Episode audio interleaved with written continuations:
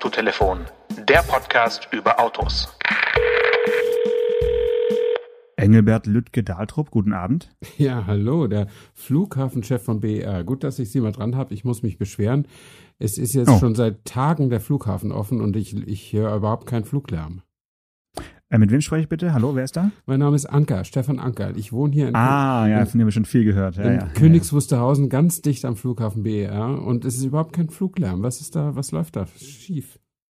Ja, schöner, schöne Anfrage, Stefan. Hallo, grüße dich. ähm, das find, würde ich auch mal gerne wissen. Also merkst du jetzt einen Unterschied jetzt, wo BR eröffnet hat? Nee, äh, noch nicht. Also ähm, es ist so, dass äh, die, die neuen Flugrouten, äh, vier an der Zahl, äh, je zwei nach Westen und zwei nach Osten, jedenfalls so Generalrichtungen, ähm, die sind, äh, die gehen eigentlich an uns vorbei, bis auf eine beim Starten äh, Richtung Osten. Äh, die kann Königs Wusterhausen betreffen so in 800 Meter Höhe. Ähm, und äh, das haben wir aber noch nicht bemerkt, was allerdings daran liegt, dass die Eröffnung dieses äh, Flughafens ja jetzt mitten in die in die äh, grausamste Zeit der, der Luftfahrtgeschichte fällt, so mit 70 Prozent weniger Flugverkehr. Und außerdem in der ersten Woche äh, fliegen sie auch noch in Tegel ein bisschen. Also Tegel schließt erst am, am Sonntag, dem 8., sodass also BER nun weit entfernt ist vom vollen Programm. Okay, und dann habe ich noch gelesen äh, im Tagesspiegel, dass äh, Schönefeld, also SXF hieß es so, ja, mhm. ja äh, dass es auch weiterhin offen bleibt und dann künftig als Terminal 5 äh, äh, ja, ja. Ge ge ge gehandelt wird und dass unter anderem Ryanair weiterhin ab, ab dort fliegt. Das ist doch dann irgendwie auch so ein kleines Chaos, oder? Wenn du irgendwie nicht genau weißt, wo es dann losgeht. Naja, wenn du losfliegen willst, lohnt sich ein Blick auf deine Buchung, dann weißt du ja schon, wo es losgeht. Also beim Umsteigen ja, könnte es vielleicht ein Problem sein, wenn du in Terminal 1 ankommst und zu 5 rüber musst. Ähm, dann ist es vielleicht ein bisschen, bisschen blöd, aber steigt jemand um, der, keine Ahnung, mit Lufthansa landet und dann mit Ryanair weiterfliegt, kann ich mir irgendwie nicht vorstellen kann man sich als Berliner oder als Bewohner des Berliner Umlandes nicht vorstellen, dass man äh, das beim Hauptstadtflughafen eines Tages vielleicht möchte, aber äh, in jedem anderen Land wäre das natürlich so. aber, ja, nee, das äh, ist, also äh, Umsteigen von Airline zu Airline ist sowieso selten, oder? Hm, glaube ich nicht. Also ich ja. glaube, in Barcelona wird schon viel umgestiegen, dass mhm. äh, die Leute irgendwie mit, mit Wühling äh, quer durchs Land fliegen und dann aber mit was anderem weiterfliegen, irgendwie nach Nordafrika oder so. Also ich glaube mhm. schon, dass es so okay. gewisse Flughäfen gibt, wo schon viel äh, von Fluglinie zu Fluglinie umgestiegen wird. Aber stell dir mal vor, es gibt einen Autotermin in, in Berlin oder, oder bei Berlin und dann mhm. kommen da die ganzen Kollegen von überall aus der Welt hergeflogen äh, oder aus äh, Deutschland und Europa und dann äh, können die dann wieder beim Terminal 5, also in Schönefeld, eingesammelt werden von irgendwelchen Shuttlefahrern oder.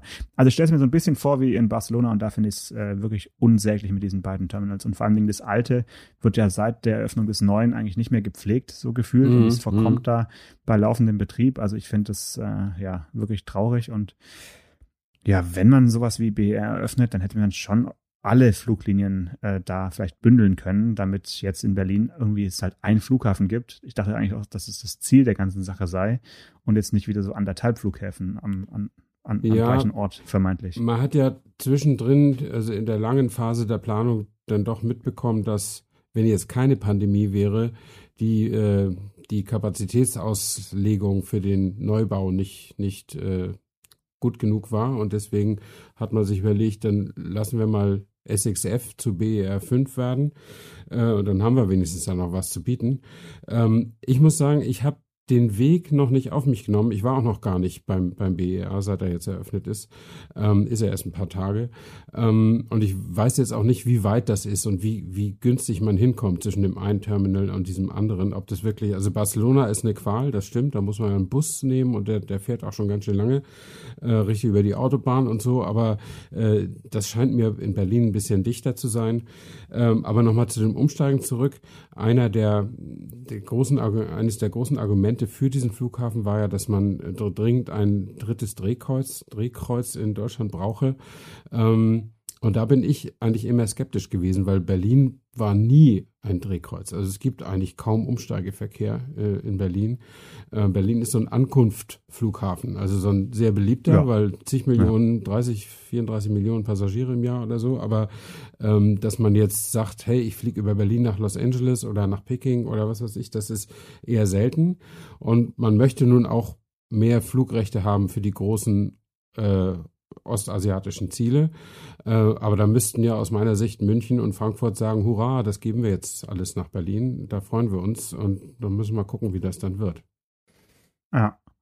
Ja, lässt sich zurzeit irgendwie nicht so richtig sagen, weil eben ja wenig geflogen wird und es ist ja schon auch eigentlich der, der Schlussgag dieser, dieser BER-Katastrophe, kann man schon fast sagen, dass ausgerechnet in Zeiten, in denen eigentlich der Flugver Flugbetrieb nicht stattfindet, dieser Flughafen jetzt nun doch noch eröffnet wurde. Also das ist ja. wirklich, hätte man sich kaum besser ausdenken können, so mhm. als, als Gag-Autor. Ja. Ich habe übrigens äh, neulich äh, Mitte Oktober meinen ersten Flug seit Februar gehabt, und zwar von Tegel dann noch.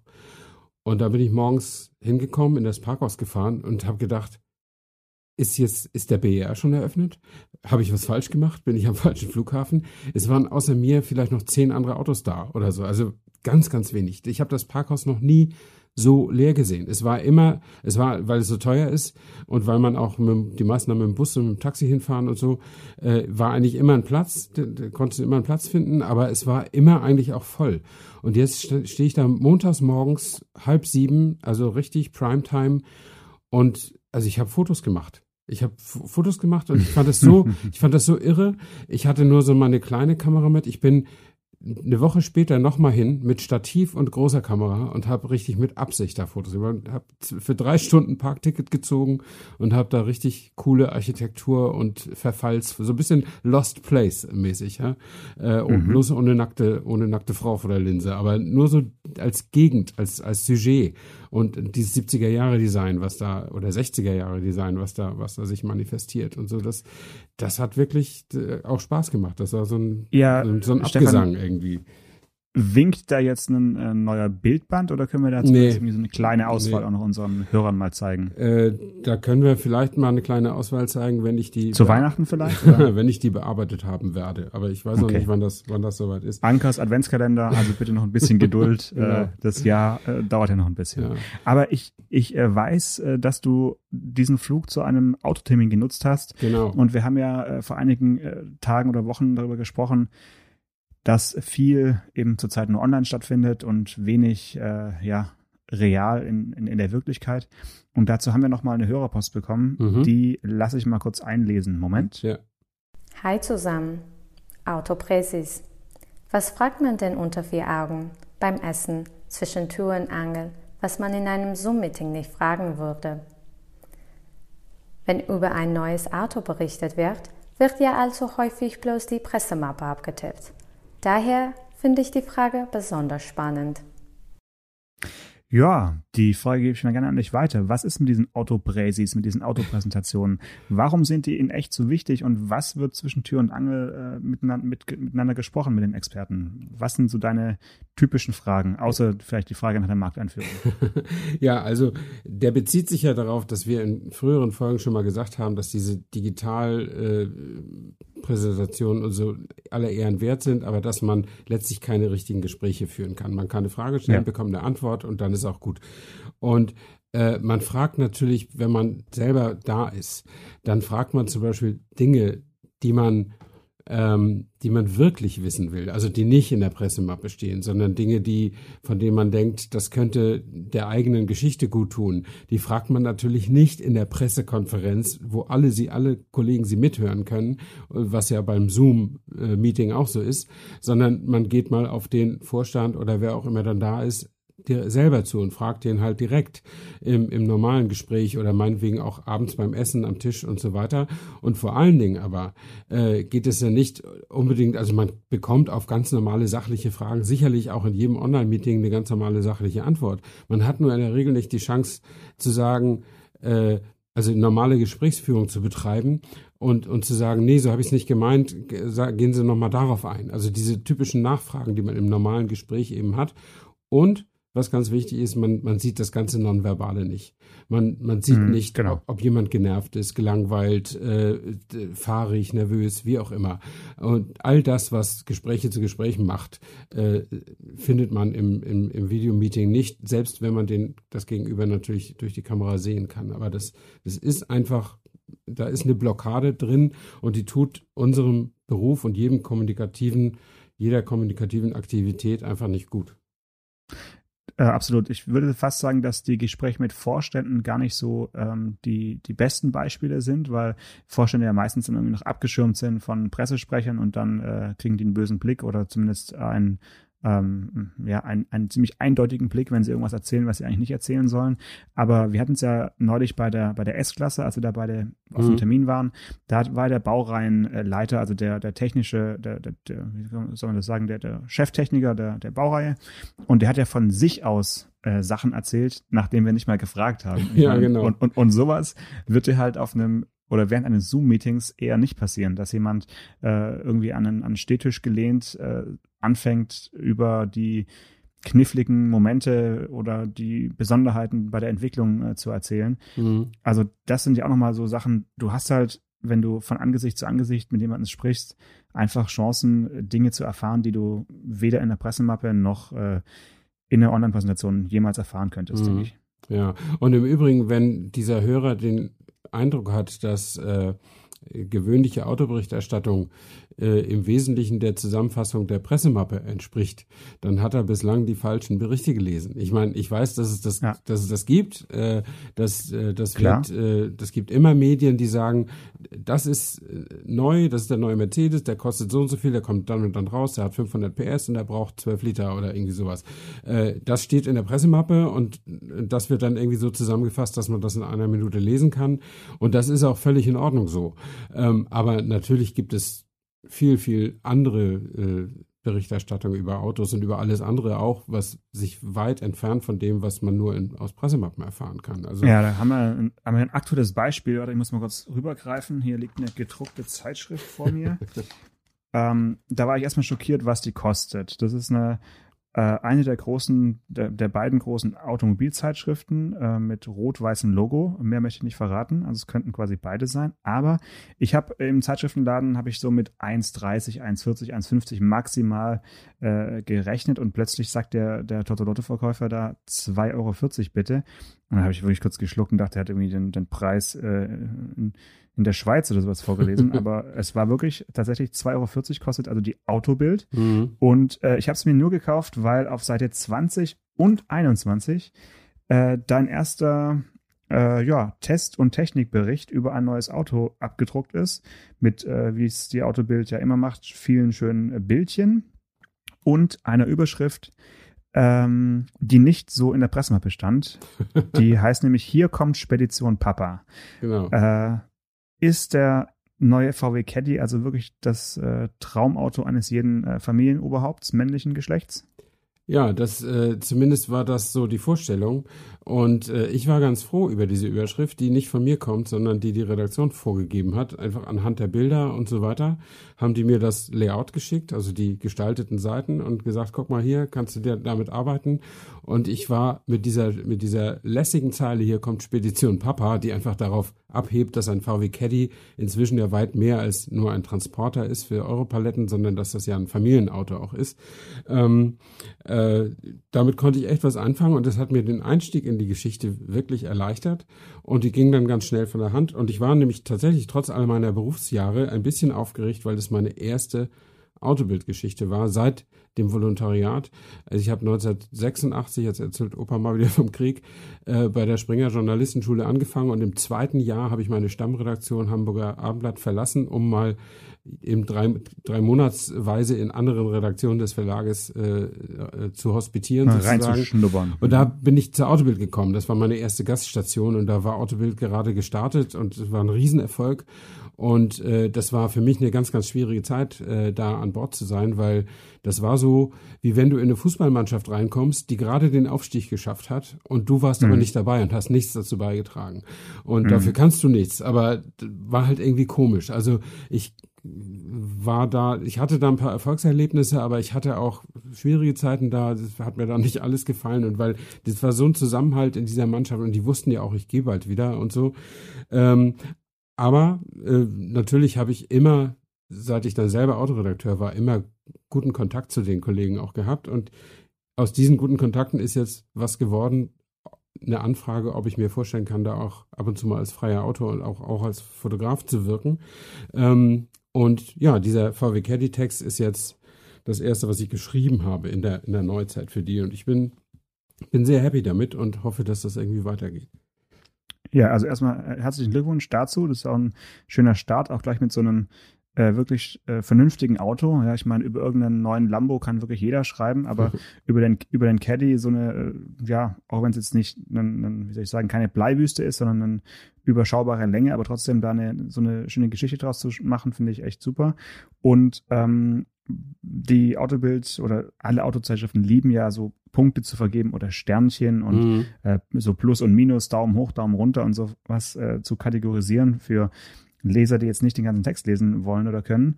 Deswegen für dich nochmal die Frage, viereinhalb Sterne, hm, warum nicht fünf? Ja, ähm, ich habe mir das überlegt und habe ich in, in, in anderen Autobildzeitschriften äh, Ausgaben geblättert und gesehen, dass die tatsächlich auch halbe Sterne vergeben und da war ich ganz froh. Und ich habe gesagt, viereinhalb Sterne wäre mein Urteil und wenn ihr aus eurer Historie, Testhistorie, die ich ja nicht äh, auswendig drauf habe. Wenn ihr auf vier gehen wollt, ist auch okay. Und fünf Sterne kommen für mich nicht in Frage, weil das Auto zwar wirklich gut ist, aber natürlich, also für fünf Sterne musst du einfach alles haben. Da musst du, da musst du auch richtig geilen Innenraum haben, also richtig tolles Material drin und so. Äh, da musst du vielleicht noch ein bisschen mehr ja, vielleicht noch ein bisschen mehr Luxus in der, in der, in, in, in den Extras, in der mhm. Ausstattung haben. Mhm. Vielleicht auch noch mal einen Motor, der ein bisschen mehr drauf hat als der 122 PS Diesel. Das ist das Letzte, was, was da möglich ist. Also fünf Sterne, ja, fällt mir, fällt mir auch wenig ein, äh, ob das wirklich ein Auto jemals bekommt. Also bekäme von mir. Ich weiß nicht, ob Autobild jemals fünf Sterne vergibt, aber viereinhalb sind ja 90, also 90 von 100 Punkten oder neun von zehn. Das ist, äh, ist schon ziemlich cool. Ja. ja. Also vor dem Caddy ist eine S-Klasse äh, über vier Seiten und die hat fünf Sterne bekommen, obwohl ja, sie ja schon ja. einen Stern mitbringt auf der Haube. ja, hat sie sechs. Ähm, ja, sechs Sterne. Ja. Also ja, okay, aber dann ich finde jetzt die Begründung, finde ich jetzt ein bisschen mm, unfair, weil auch ein Dacia oder irgendein Billigauto, sagen wir mal, kann, finde ich, in seiner Kategorie durchaus fünf Sterne erreichen. Da habe ich ja eine ganz andere Erwartungshaltung als mhm. bei einer S-Klasse. Also ich finde schon, dass im Preisgefüge äh, jetzt auch ohne Luxus und auch meinetwegen ohne äh, Superkomfort durchaus fünf Sterne möglich wären. Beim Caddy äh, wäre ich aber auch echt böse gewesen, wenn du jetzt fünf Sterne vergeben hättest, weil es ist zwar jetzt nach 17 Jahren äh, quasi technischer, technischen nahezu Stillstandes, was zumindest mal die, den, den Unterbau angeht, äh, mhm. wirklich jetzt mal ein neuer Caddy. Ähm, ich muss dazu sagen, ich bin ihn dann, glaube ich, so vier, fünf Tage nach dir äh, auch gefahren. Wir haben äh, einen schönen Drehtag in, in Bayern gehabt und haben äh, für Vox Automobil den Beitrag produziert, der, wenn ich es richtig weiß, am 22. November läuft. Lass mich kurz schauen, ob es okay. ein Sonntag ist.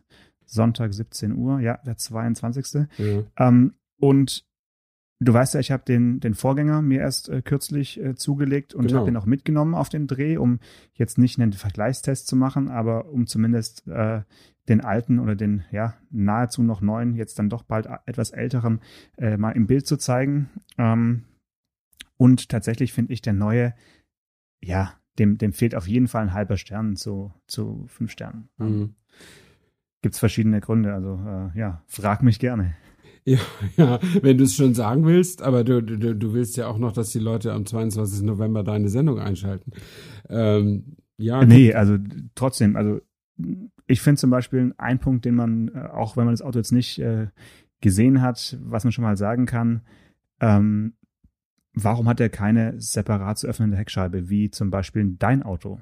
Ja, wie der Berlingo. Und vor allen Dingen sieht er so aus, der Caddy, als hätte er eine separat zu öffnende Heckscheibe. Die ist wirklich so extrem, äh, ja, wie soll man sagen, sehr, sehr auffällig designt.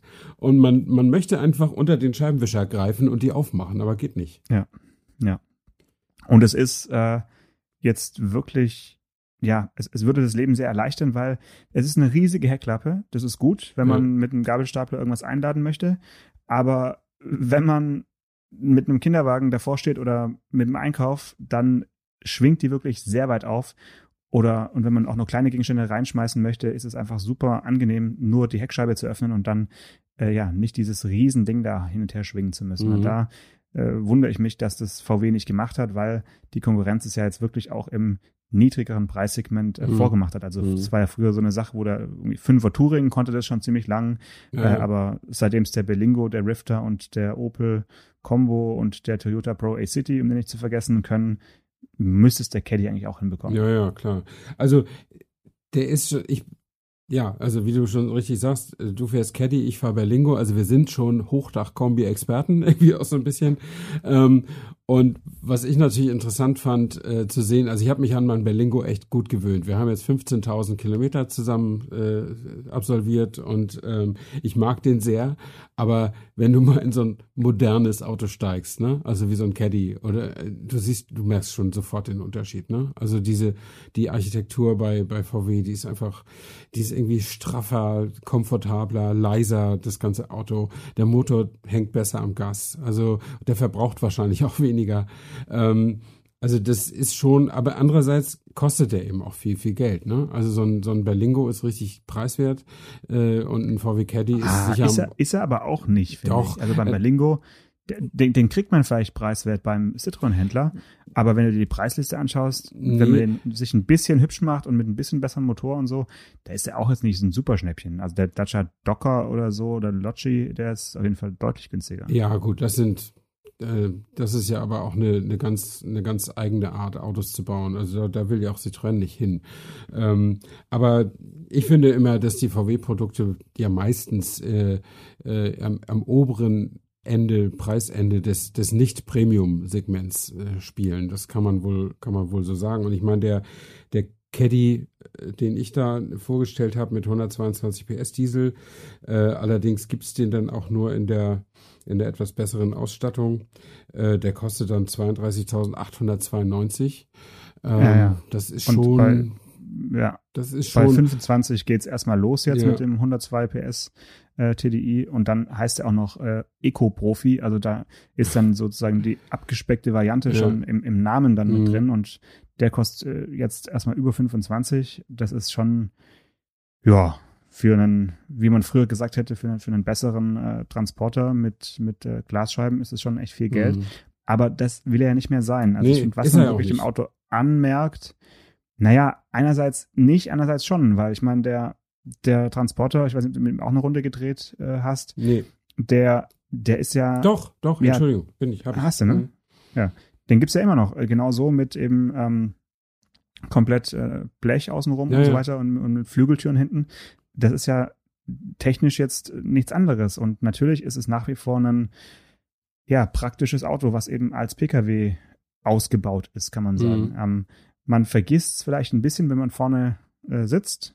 Ähm, wir müssen halt auf jeden Fall noch kurz über die Hinterachse reden. Da wurde ja viel geschrieben, mhm. auch von Herrn Anker in der Autobild. Mhm. Ähm, die böse, böse Starachse. Also der Starachse ist es immer noch. Also die Starachse ist es immer noch. Die, ja, die bösen, okay, die bösen Blattfedern. Blattfedern. Mhm. Aber ganz ehrlich, natürlich sind Blattfedern äh, rustikal, mhm. aber sie haben halt auch echt viele Vorteile, was die Zuladung angeht. Ja.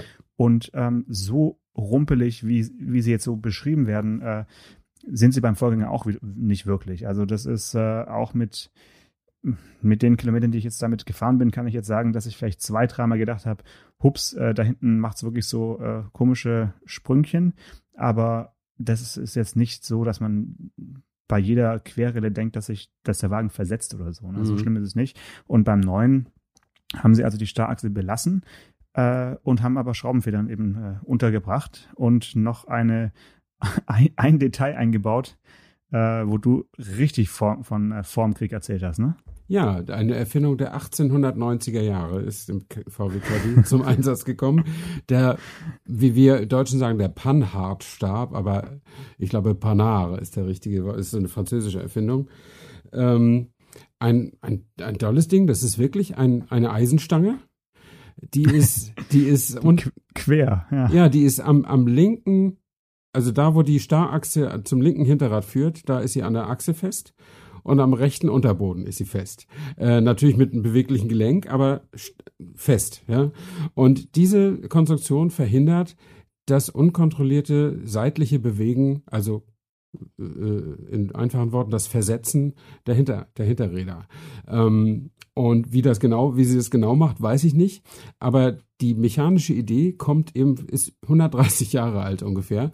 Ähm, und man kann sie offensichtlich heute immer noch verwenden. Und das fand ich doch äh, erwähnenswert. Ja.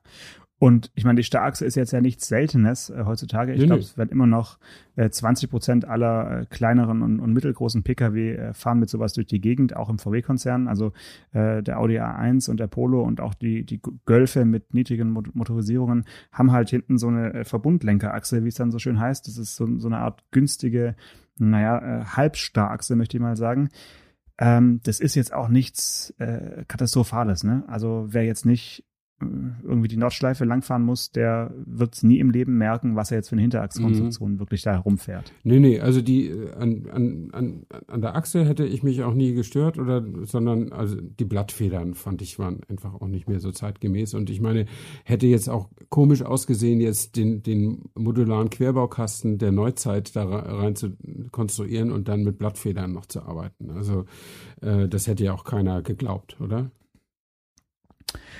Hm, weiß ich nicht. Wenn, wenn man es mit Zuladung irgendwie argumentieren kann, dass man eben zwei Waschmaschinen einladen kann, nicht nur eine. Aber ja, also es, es ist, denke ich, auch so immer noch ein, ein Auto mit einem riesigen äh, Kofferraum, mit jetzt noch ein bisschen breiter. Also das ist mir wirklich aufgefallen, dass das ganze Auto sechs Zentimeter breiter ist. Das, mhm. das fällt wirklich sofort auf.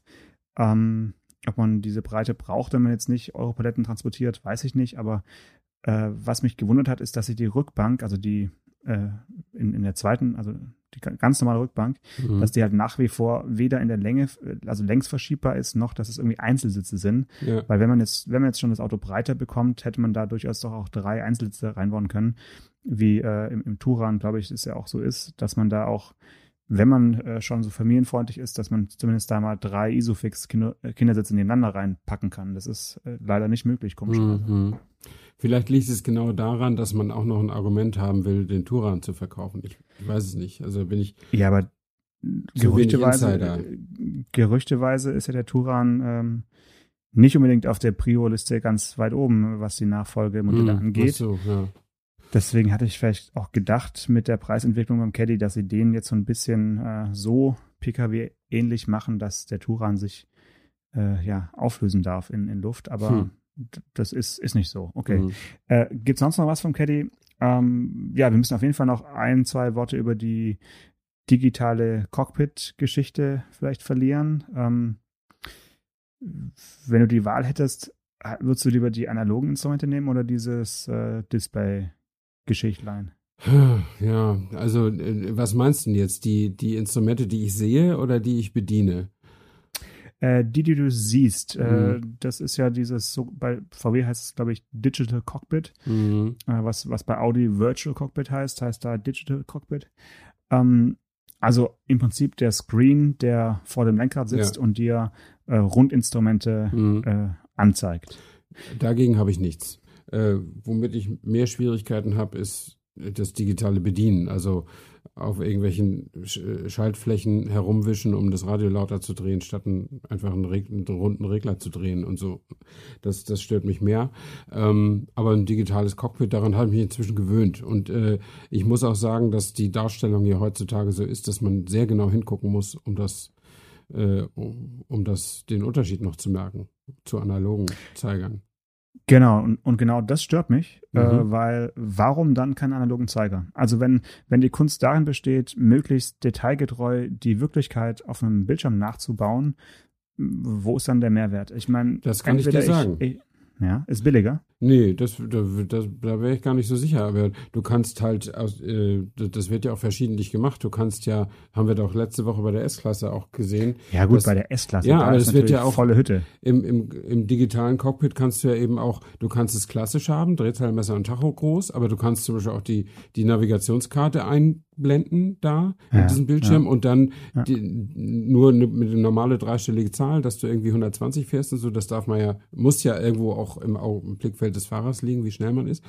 Ähm, und du kannst es dir also nach deinen persönlichen Vorlieben konfigurieren. Und das ist ja nun, meine Güte, wir sind doch das Zeitalter, in der Zeitalter der persönlichen Konfiguration äh, in, in allen Lebensbereichen. Und, und warum nicht auch im Auto? Wieder was gelernt, Stefan, danke. Findest du nicht? Also heutzutage ähm, wird, wird, wird auch einem alle möglichen Fragen gestellt. Willst du dies, willst du das? Man muss so viel entscheiden und äh, das würde mich jetzt wundern, wenn die Autohersteller ganz stumpf einem ihr Design vorgeben würden und einem, einem nicht die Wahl gäben. Ähm, das, das ist glaube ich, der Zeitgeist. Äh, und man ist dann einfach mit so einem digitalen äh, Feld, bist du auch total flexibel. Wer weiß, was man in zehn Jahren da einblenden kann, will oder muss, dann kann man das aber, wenn man das schon digital vorkonstruiert hat. Ja, glaub du ruhig mal an die Updates over the air. Das finde ich gut. Nein, wenn, wenn, ähm, wenn, wenn man neue Autos konstruiert. Also ja gut, deswegen. Dann in zehn ja, Jahren garantiert, klar. Ich, ich denke halt auch, je, je je realistischer es wird, dass wir nicht selbst fahren, desto sinnvoller sind für mich solche Displays an der Stelle.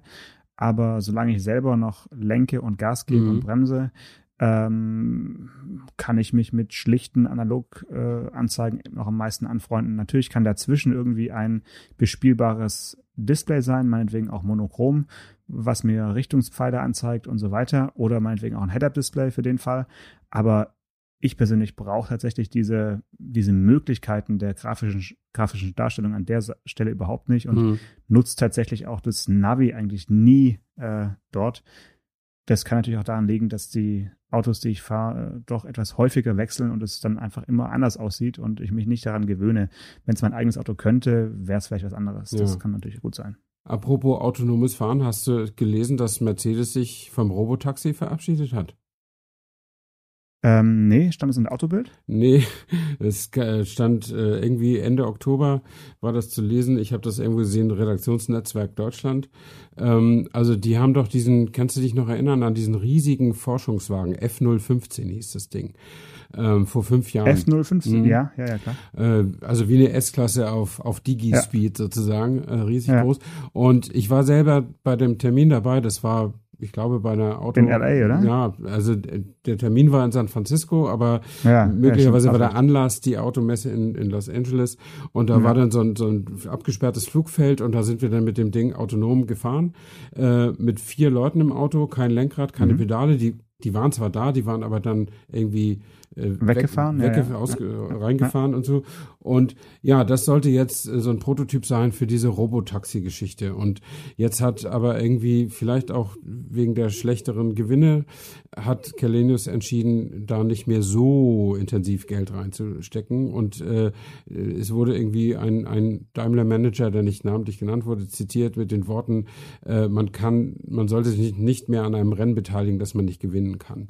Also damit wurde dann darauf angespielt, auf die amerikanischen Firmen, die da sehr viel weiter sind, wie Waymo, die ja schon Robotaxi-Zulassungen auch in den USA haben.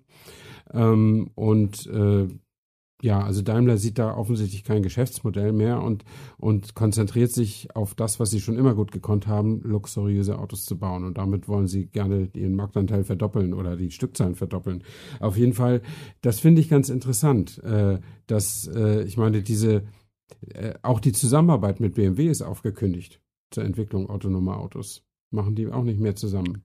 Ja, ähm, zumindest zurückgestellt, genau. Ja, oder eingestellt. Das, ja, ja, genau. Ja, Und äh, ja, also es fällt mir jetzt nur so ein, dass äh, ich will jetzt nicht mehr das ganz große Fass hier aufmachen am Ende unserer, unserer Sendezeit, aber weil du sagtest, äh, dass im autonomen Auto könntest du dir auch so ein Mäusekino gefallen lassen. Vielleicht kommt es gar nicht zu autonomen fahrenden Autos, wer weiß das schon.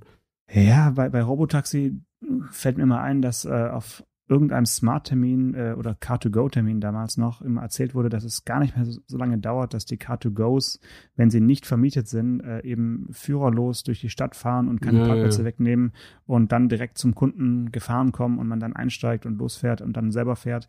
Also das wurde wirklich so, ja, berichtet, als wäre das noch so zwei, drei Jahre weg von uns. Und äh, aber diesen Zeitpunkt haben wir inzwischen, glaube ich, länger schon überholt und ähm, ja, bisher fährt die S-Klasse nur äh, in einem Parkhaus am Stuttgarter Flughafen ja. äh, auto, autonom genau. äh, als, als Robotaxi und äh, fährt auf ihren Parkplatz und wieder zurück. Und ähm, ja, bis das mehr wird, wird bestimmt noch eine Weile dauern. Ich würde gerne wissen, ob unsere Hörerinnen und Hörer sich überhaupt vorstellen können, äh, irgendwie in den nächsten zehn Jahren in ein Robotaxi zu steigen. Äh, falls da jemand was dazu sagen möchte, gerne mal eine Voicemail an unseren Instagram-Account schicken. Ja, das ist eine gute Idee und auch ein wunderbares Schlusswort. Eine schöne Woche und bis bald. Ciao. Bis dann. Ciao. Autotelefon, der Podcast über Autos. Mit Stefan Anker und Paul Janosch Ersing.